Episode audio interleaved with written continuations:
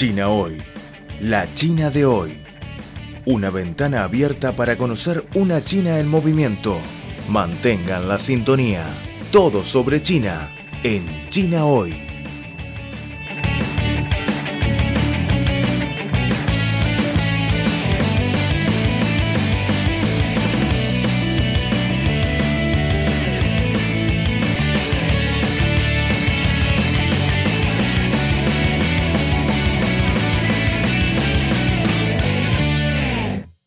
Saludos para los radioyentes y para nuestros amigos en las redes sociales.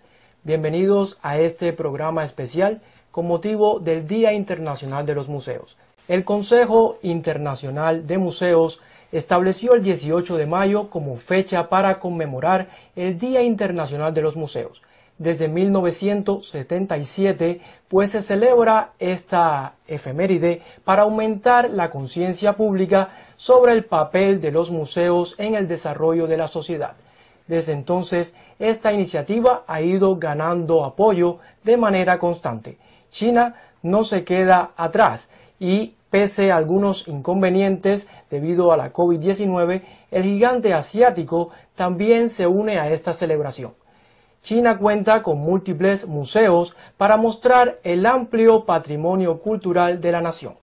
Bueno, ahora está con nosotros en el estudio Amanda, que es la presentadora de China Hoy. Bienvenida. Gracias, Sandy. Es un placer de estar aquí con ustedes, con los amigos de Radio Internacional de China. Eh, soy Amanda, presentadora del programa China Hoy. De acuerdo, bienvenida. Bajo el tema de este año, el futuro de los museos, rescatar y reimaginar, celebramos el Día Internacional de los Museos.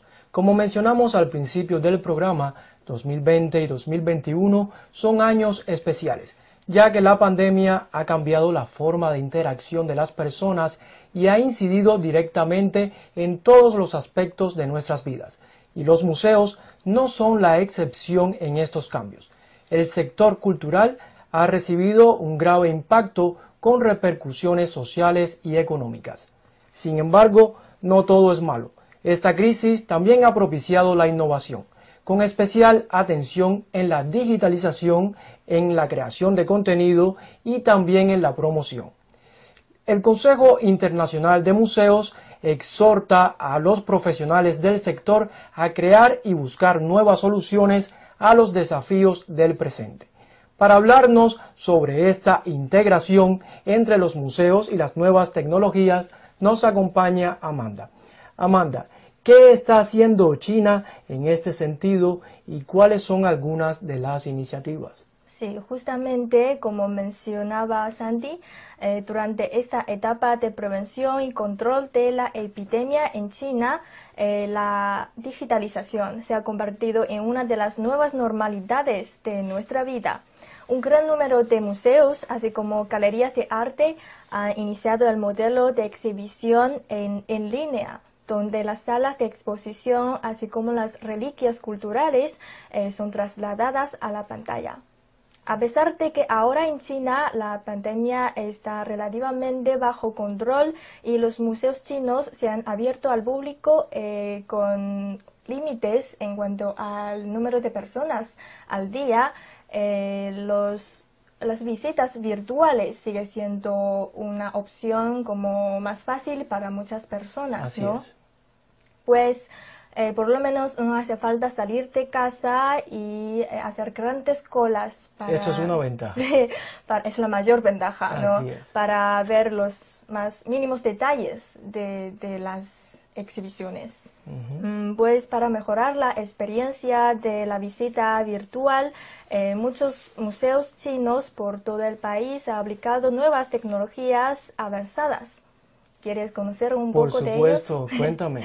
pues, por ejemplo, el Museo Nacional de China, el Museo de Ciencia y Tecnología de China, el Museo de Historia de Shanxi, así como otros museos conocidos del país, lanzaron el año pasado un proyecto llamado Paseo Virtual por las Exhibiciones la gente ha podido contemplar en línea las colecciones de los principales museos del país eh, a través de redes sociales. Eh, no solo han podido escuchar la explicación de audio en vivo, sino también ver las explicaciones en vídeo de realidad virtual y también las visualizaciones de reliquias culturales en 3D y por supuesto dar un paseo virtual por las salas de exposiciones. Me parece genial porque las redes sociales son una buena herramienta y si te interesa un tema puedes compartir con tus amigos también. Sí, cierto, es más fácil transmitir los mensajes entre, entre sí.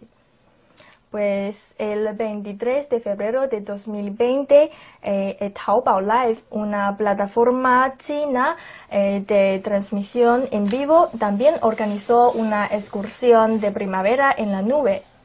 Eh, unos museos como acabamos de mencionar, como el Museo Nacional de China, el Instituto de Investigación de Dunhuang, el Museo Provincial de Gansu, el Museo de Suzhou y otros cuatro conocidos museos participaron en la actividad lo que atrajo la visita de 10 millones de personas, casi equivalente a la afluencia de visitantes eh, que tiene anualmente el Museo del Louvre en Francia, un mm. número muy increíble, ¿no? Muchas personas a través de las redes sociales, el Internet, pues podemos llegar a muchas más personas que no necesitan ir físicamente a ese lugar. Sí, también otra ventaja de esta forma. Así es. Mm.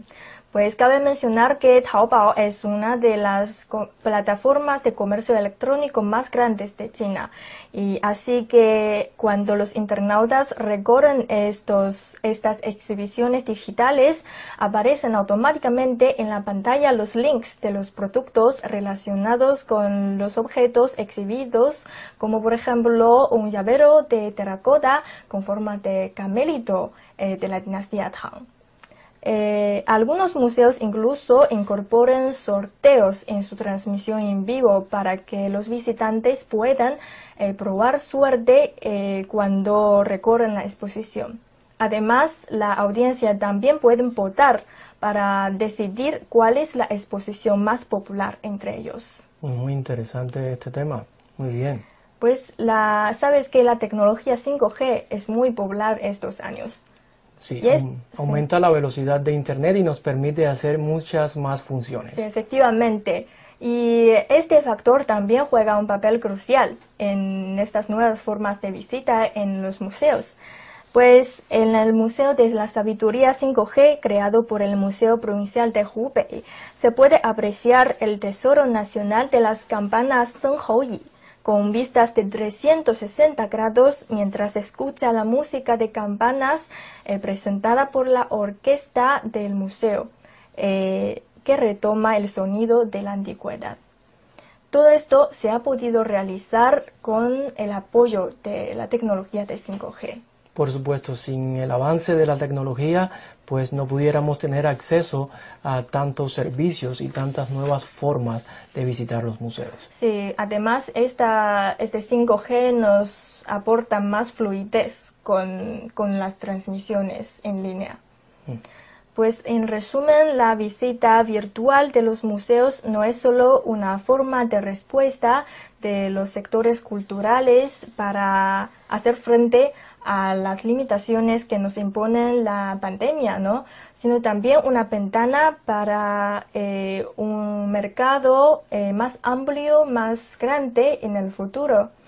Pues digitalizar las colecciones, así como interactuar más con la audiencia a través de redes sociales es algo que los museos de todo el mundo han estado intentando perfeccionar en los últimos años.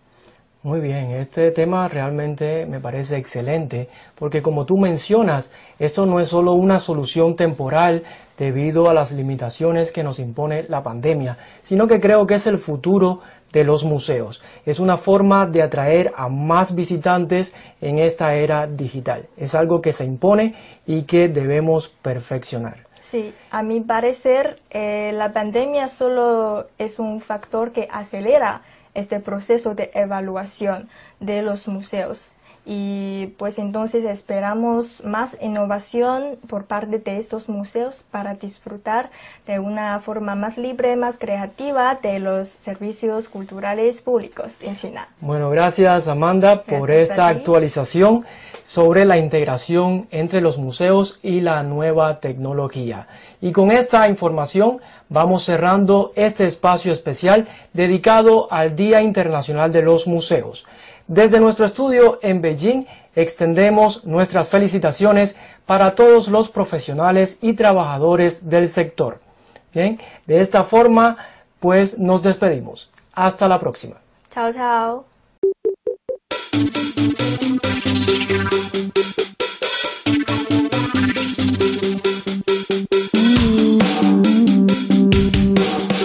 Economía, sociedad, deporte gastronomía y turismo. Todo cabe en nuestra cita. China hoy. Repasamos contigo las novedades del gigante asiático. Creemos que las noticias de hoy serán la historia del mañana. Y lo más importante es la actualidad. Disfruten de China hoy. Mantengan la sintonía.